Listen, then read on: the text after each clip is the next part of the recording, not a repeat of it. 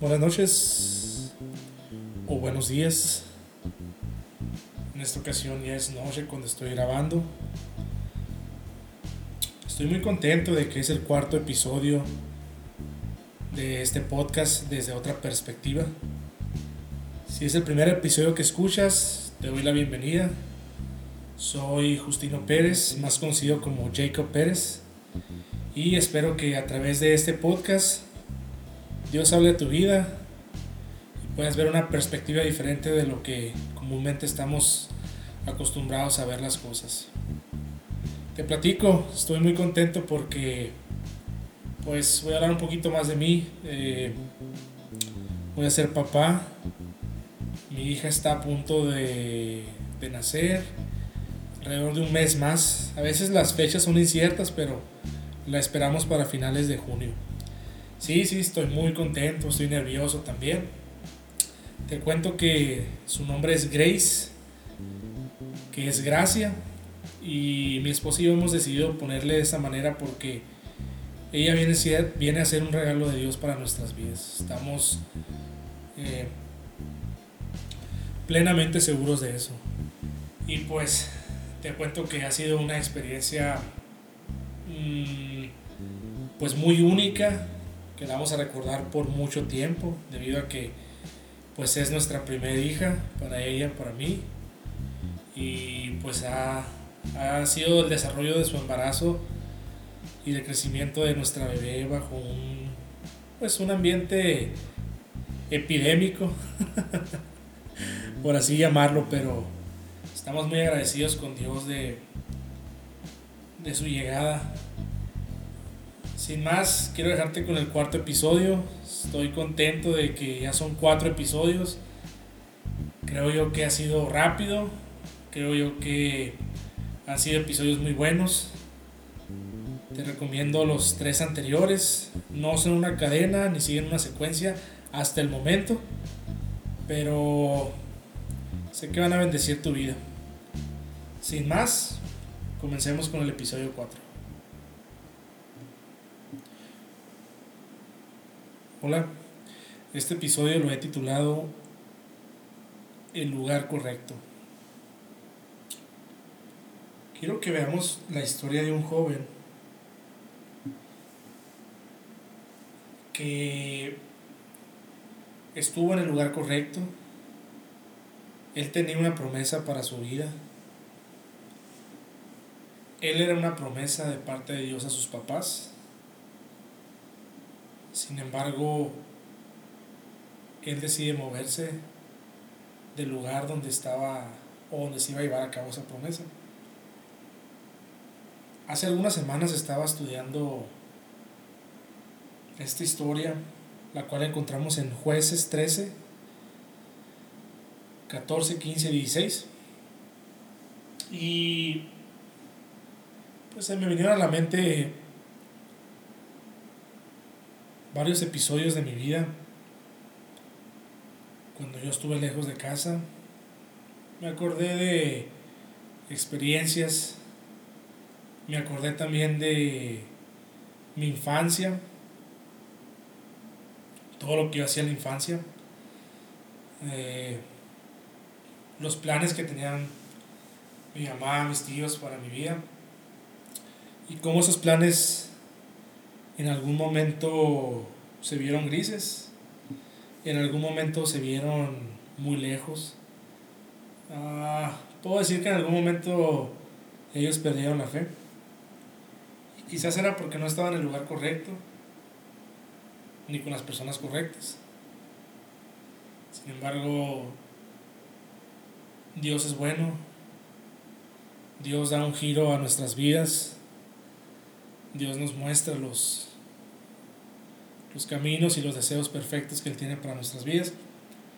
Y quiero irme directamente al libro de jueces en el Antiguo Testamento. Y te voy a compartir la historia de Sansón. A lo mejor has escuchado de Sansón y sabes que era un hombre que tenía una fuerza brutal y todas las hazañas que hizo, ¿verdad? También has escuchado o te han contado de que pues se involucró con una mujer, con dos mujeres, que no tomó las buenas decisiones. Pero quiero que veamos también cómo es que él toma esas decisiones. Si me permites, voy a leer. Una vez más los israelitas hicieron lo malo a los ojos del Señor. Así que el Señor los entregó en manos de los filisteos, quienes los oprimieron durante cuarenta años.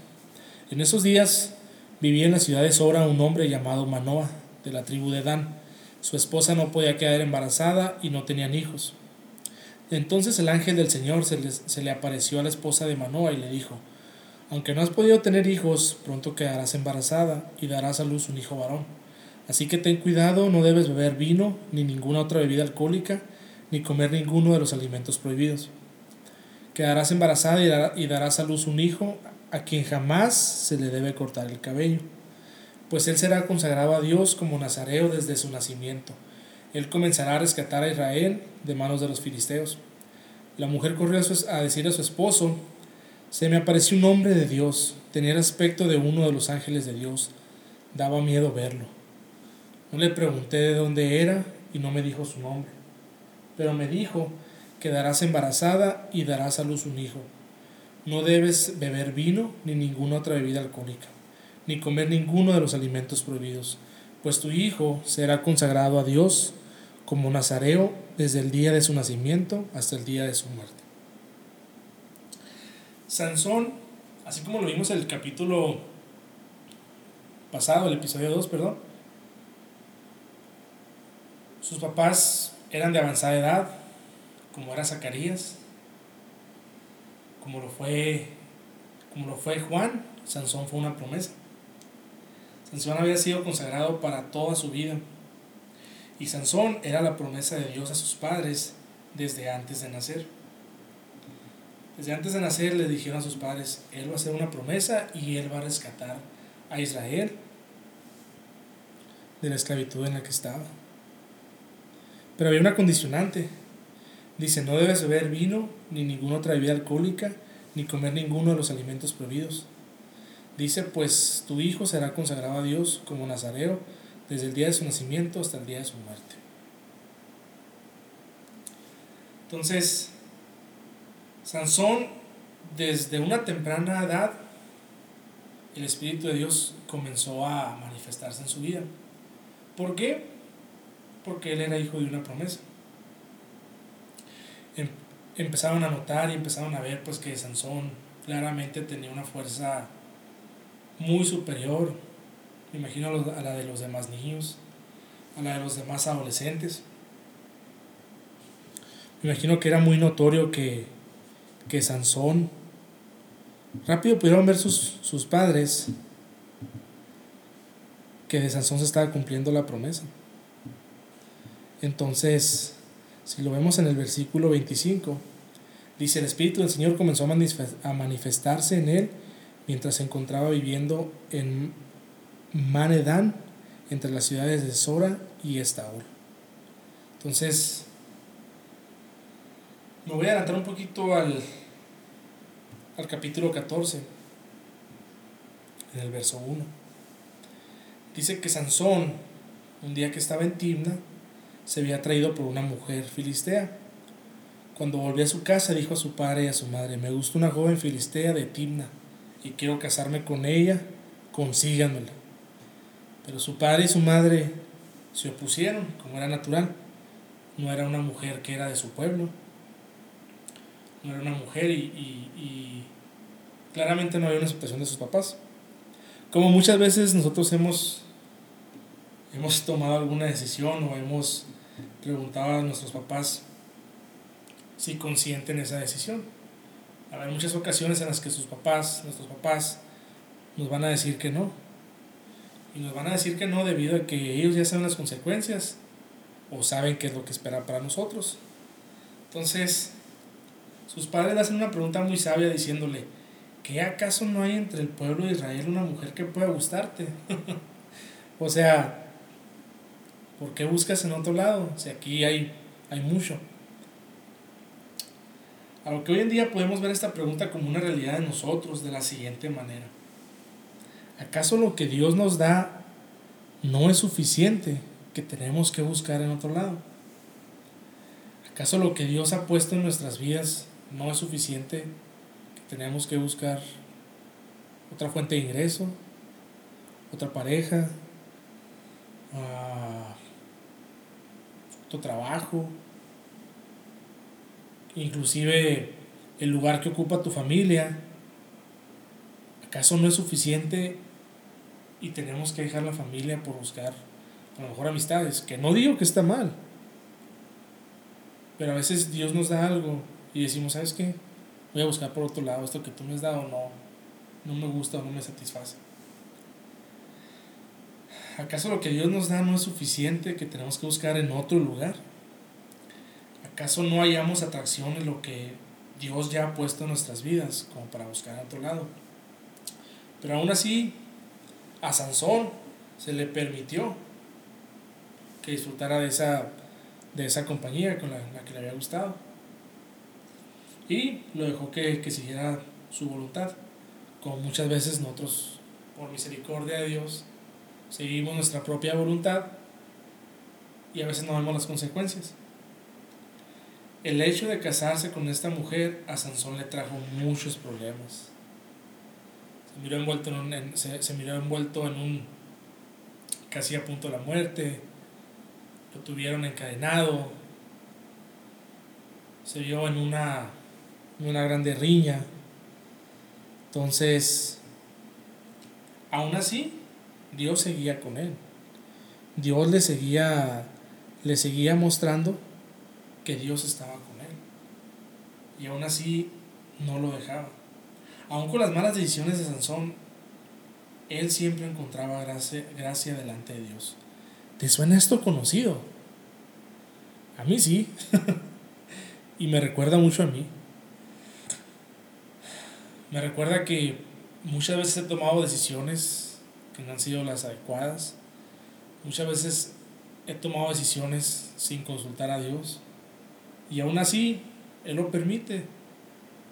Y aún así, él está ahí conmigo. Él nos da de su gracia y de su misericordia. Hasta que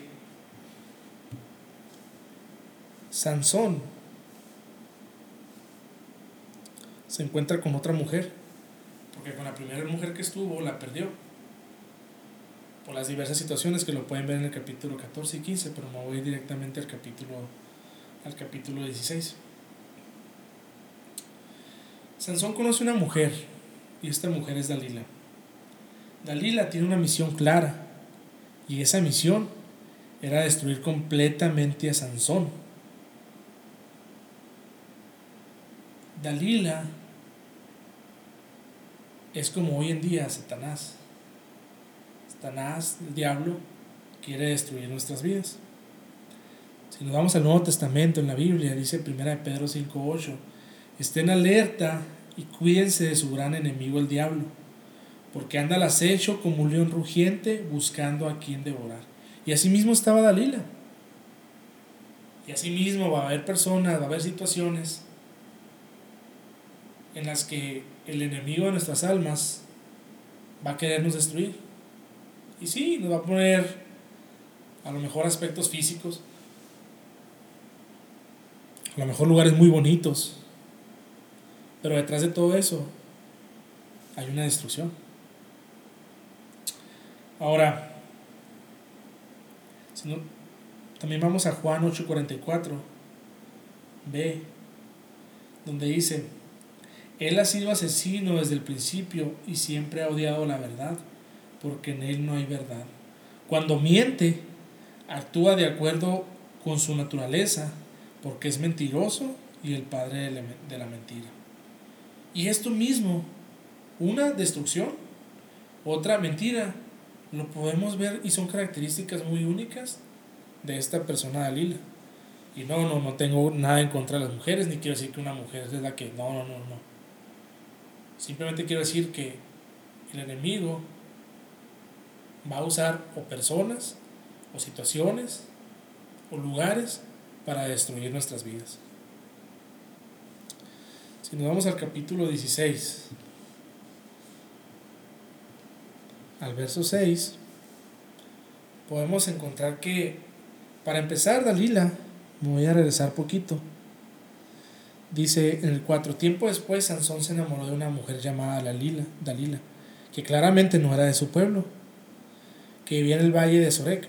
Los gobernantes de los filisteos fueron a verle y le dijeron, seduce a Sansón para que te diga qué lo hace tan fuerte y cómo es posible dominarlo y atarlo sin que se suelte. Luego, cada uno de nosotros te dará mil cien piezas de plata. Así que Dalila le dijo a Sansón, versículo 6, dime por favor, ¿qué te hace tan fuerte y con qué podrían amarrarte sin que te liberes? Sansón respondió, si me ataran con siete cuerdas de arco que sean nuevas y que aún no se hayan secado, me volvería tan débil como cualquier hombre. Entonces llegaron, llegaron los, los, las personas que, que, que estaban tratando la emboscada para Sansón. Lo intentaron y no sucedió. Vamos al verso 10 y otra vez por, segunda, por segundo intento le dice a Dalila, hasta ahora te has burlado de mí y me has dicho mentiras. Así que por favor, dime cómo es posible amarrarte sin que te liberes. Sansón respondió, si me ataran con sogas totalmente nuevas que nunca se hayan usado, me volvería tan débil como otro, como otro hombre. Y entonces Dalila aprovecha de eso que le dice Sansón, va y le dice a los gobernantes y van por Sansón de nuevo. Entonces, a Sansón tratan de capturarlo con las sogas nuevas y no logran hacerlo. ¿Por qué? Porque ese no era la, esa no era el secreto que tenía Sansón. Por tercer intento, en el verso 13, vuelve Dalila otra vez y le dice, hasta ahora te has burlado de mí y me has dicho mentiras. Dime ya cómo es posible amarrarte sin que te liberes. Sansón respondió, si entretejieras las siete trenzas de mi cabello con la tela del telar y lo aseguraras con la lanzadera del telar, me volvería tan débil como cualquier otro hombre. Así que mientras él dormía, Dalila le entretejió las siete trenzas del cabello con la tela, después lo aseguró con la lanza del telar, y una vez más gritó, Sansón, los feliceos han venido para capturarte. Pero Sansón se despertó, arrancó la lanzadera del telar y sacó un tirón de cabello del telar y de la tela. Entonces, por cuarto intento, Dalila haciendo pucheros le dijo, ¿cómo puedes decirme te amo si no me confías tus secretos? Ya te has burlado de mí tres veces y aún no me has dicho lo que te hace tan fuerte. Después del cuarto intento, dice el verso 16, lo estuvo fastidiando hasta que Sansón se hartó de tanta insistencia. Te pregunto yo, a veces, ante el peligro inminente, ya había tenido cuatro oportunidades Sansón de haberse dado cuenta que la mujer lo estaba que la mujer lo estaba pues chantajeando, echándole mentiras. Yo creo que ya debía haberse dado cuenta y aún ahí seguía con él. Muchas veces vemos el peligro en una relación, vemos el peligro en una amistad, vemos el peligro en un lugar. Y muchas veces nuestros papás nos dicen, hey, ya no hagas esto, hey, no andes con esa persona, hey, no te conviene tal muchacho. Y seguimos ahí y no escuchamos consejo. Y a veces pasa una oportunidad, dos oportunidades, tres oportunidades, hasta que sucede algo. Dice que, dice que Sansón se fastidió. Entonces en el verso 17, quiero hacer énfasis en esto, dice, entonces finalmente Sansón le reveló su secreto. Nunca se me ha cortado el cabello, le confesó, porque fui consagrado a Dios como nazareo desde mi nacimiento. Si me raparan la cabeza, perdería la fuerza y me volvería tan débil como cualquier otro nombre. Así que Dalila no, no, no, no se tardó. Se dio cuenta que por fin Sansón le había dicho la verdad y mandó llamar a los gobernantes filisteos. Vuelvan una vez más, les dijo, porque al fin me reveló su secreto.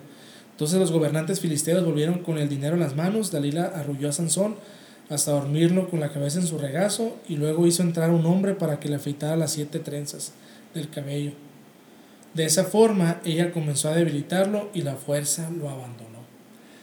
Sansón finalmente entregó eso que él tanto cuidaba, eso que tanto apreciaba. Sansón finalmente entregó la promesa que se le había hecho desde antes de haber nacido. Ahora yo te pregunto, ¿has entregado ya eso que Dios te prometió dar a alguien que no lo merecía? ¿Has dejado ese talento, esas habilidades que Dios te dio en un lugar incorrecto? ¿Hemos cuidado nosotros ese, Dios, ese don que Dios ha puesto en nuestras vidas? Sansón se encontraba en el lugar equivocado al estar con esta mujer filistea. ¿Estamos en el lugar donde Dios nos ha situado o estamos en el lugar de, un aparente interés? ¿Estamos por decisión o qué tipo de voluntad nos ha llevado hasta ese lugar? Esto me lleva de nuevo a ver el capítulo 13.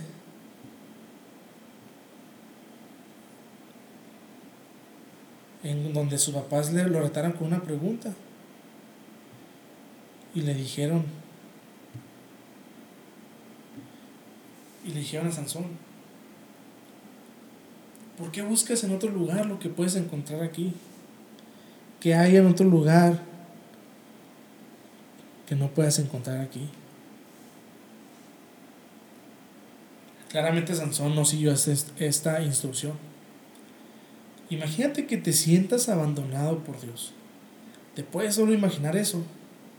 Sansón tuvo cuatro oportunidades para salir del lugar donde él se encontraba y dejar a un lado ese lugar en donde él no pertenecía claramente. Sansón tuvo cuatro oportunidades para negarse a entregar la promesa de Dios, que era su cabellera, que era de donde, de venían sus fuerzas. Sin embargo, decidió quedarse para despedirse de lo que Dios le había dado.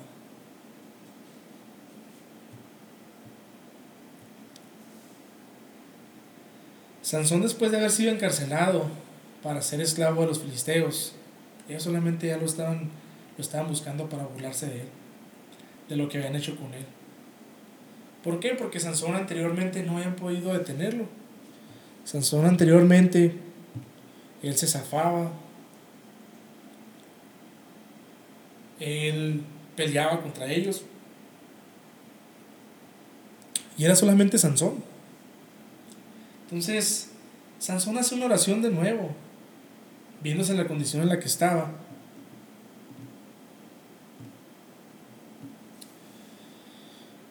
Para pedir clamor a Dios, misericordia por lo que ha pasado y para pedir una venganza. Entonces Sansón oró al Señor, Señor soberano, acuérdame, acuérdate de mí otra vez. Oh Dios, te ruego que me fortalezcas solo una vez más con un solo golpe déjame vengarme de los filisteos por la pérdida de mis dos ojos.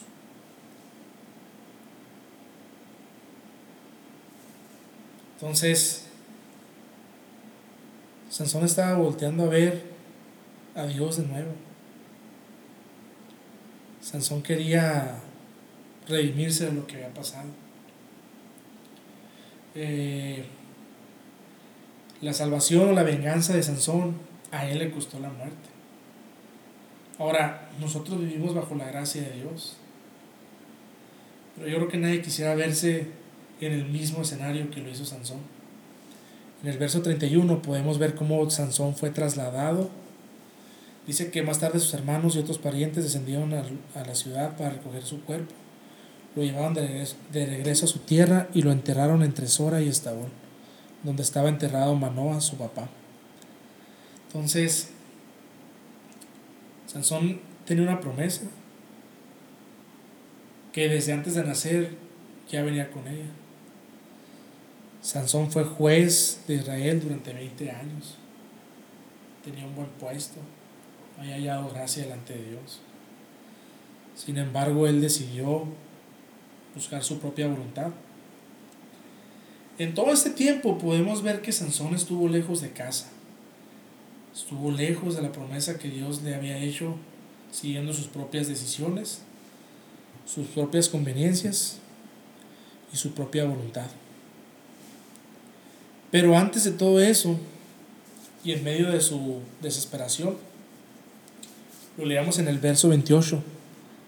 Sansón oró al Señor, oh soberano Señor, acuérdate de mí, oh Dios, te ruego que me fortalezcas una vez más. Y Dios oyó su oración de fe. Incluso después de todos sus fracasos, Dios aún respondía al clamor de Sansón. Te quiero decir que no importa cuál sea la situación, ni en el lugar que estés, ni las decisiones que hayas tomado, ni lo que hayas hecho, nunca es demasiado tarde para volver a Dios. Hoy estás a tiempo. Y te quiero hacer estas preguntas. ¿Estás en el lugar correcto? ¿Estás en el lugar que te corresponde? ¿Estás con las personas o con la persona correcta? Y una última pregunta. ¿Qué te ha llevado a estar en el lugar que estás? ¿Por qué no regresas a tu hogar con las personas que realmente te aman o con la persona que realmente te ama? Regresa a vivir la promesa que Dios ha puesto en ti. Como te decía, no importa lo que hayas hecho. No importa en dónde estás, qué tan lejos estás. Pienso que mientras hay vida, hay esperanza. Y mientras está esa, esa esperanza, tú puedes ir a reconciliarte con Dios. Quiero terminar con esto, primera de Juan 2.1. Mis queridos hijos, les escribo estas cosas para que no pequen, pero si alguno peca, tenemos un abogado que defiende nuestro caso ante el Padre. Es Jesucristo el que es verdadero, verdaderamente justo. Él mismo es el sacrificio que pagó por nuestros pecados, y no solo los nuestros, sino también los de todo el mundo. Te quiero invitar, te quiero hacer esta invitación, que te reconcilies con Dios, que busques a Dios, te reconcilies con Jesús, Él te está esperando con los brazos abiertos. Hay una esperanza todavía para ti. Y me despido con esto. Esto fue el episodio número 4, desde otra perspectiva. Espero que juntos podamos hacer conciencia y con todo el gusto nos vemos en el siguiente episodio. Que Dios te bendiga.